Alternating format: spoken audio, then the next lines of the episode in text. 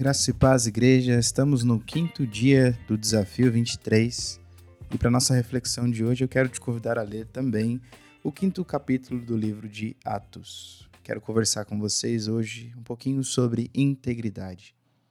O capítulo que nós lemos nos apresenta duas histórias diferentes, mas que tocam um ponto em comum: a questão da integridade. Temos no primeiro momento o relato de um casal, Ananias e Safira que vendendo um terreno que tinham em sua posse, colocam uma oferta no altar do Senhor.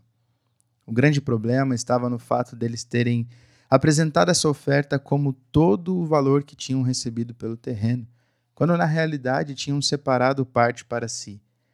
Pedro os exorta, dizendo que a natureza da oferta ela é voluntária. O terreno era deles para que vendessem ou não, como quisessem.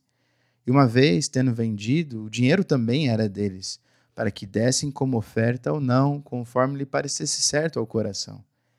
Nada lhes foi cobrado, a não ser a sua integridade. Uma atitude enganosa como essa colocou em risco o bom testemunho de uma comunidade que estava nascendo e que tinha como propósito uma vida de verdade, de sinceridade, de pureza. Ananias e Safira se esqueceram ou talvez tenham ignorado o fato do Espírito Santo ser sobre aquelas pessoas, trazendo luz, discernimento para qualquer tipo de situação. Num segundo momento do capítulo, nós temos os discípulos sendo perseguidos pela pregação da fé em Cristo. Muitos eram sinais, os prodígios, e muitos também eram aqueles que se ajuntavam à comunidade dos cristãos, o que assustava com certeza as autoridades locais. Tendo então sido presos, o Senhor envia um anjo para libertar os apóstolos e os instrui para que voltassem ao templo e continuassem ensinando. As autoridades locais, mais uma vez, os levam para julgamento, dessa vez no Sinédrio, onde tomaram a decisão de não condená-los à morte, colocando à prova o que pregavam. Diziam: se for de Deus, vai prevalecer. Os apóstolos, no entanto, não saíram impunes, foram açoitados. E aqui entra um ponto da história que é loucura para muitas pessoas. Os apóstolos saíram de lá felizes, alegres por terem sido considerados dignos de sofrer pela causa de Cristo. Nos dois cenários, a integridade das pessoas foi colocada à prova. Ananias e Safira falharam e tiveram consequências sérias. Os apóstolos se mantiveram firmes nas suas convicções e o Senhor supriu suas necessidades.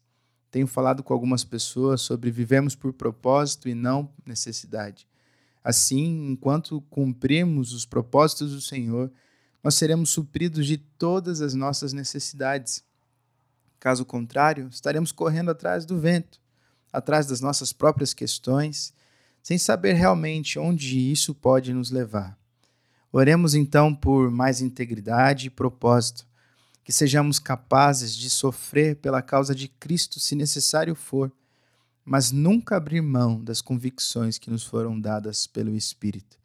Eu oro para que isso seja uma realidade na sua vida, para que esse tempo de jejum e oração te leve a essa intimidade com o Senhor, de alguém que depende dele e vive segundo o seu propósito.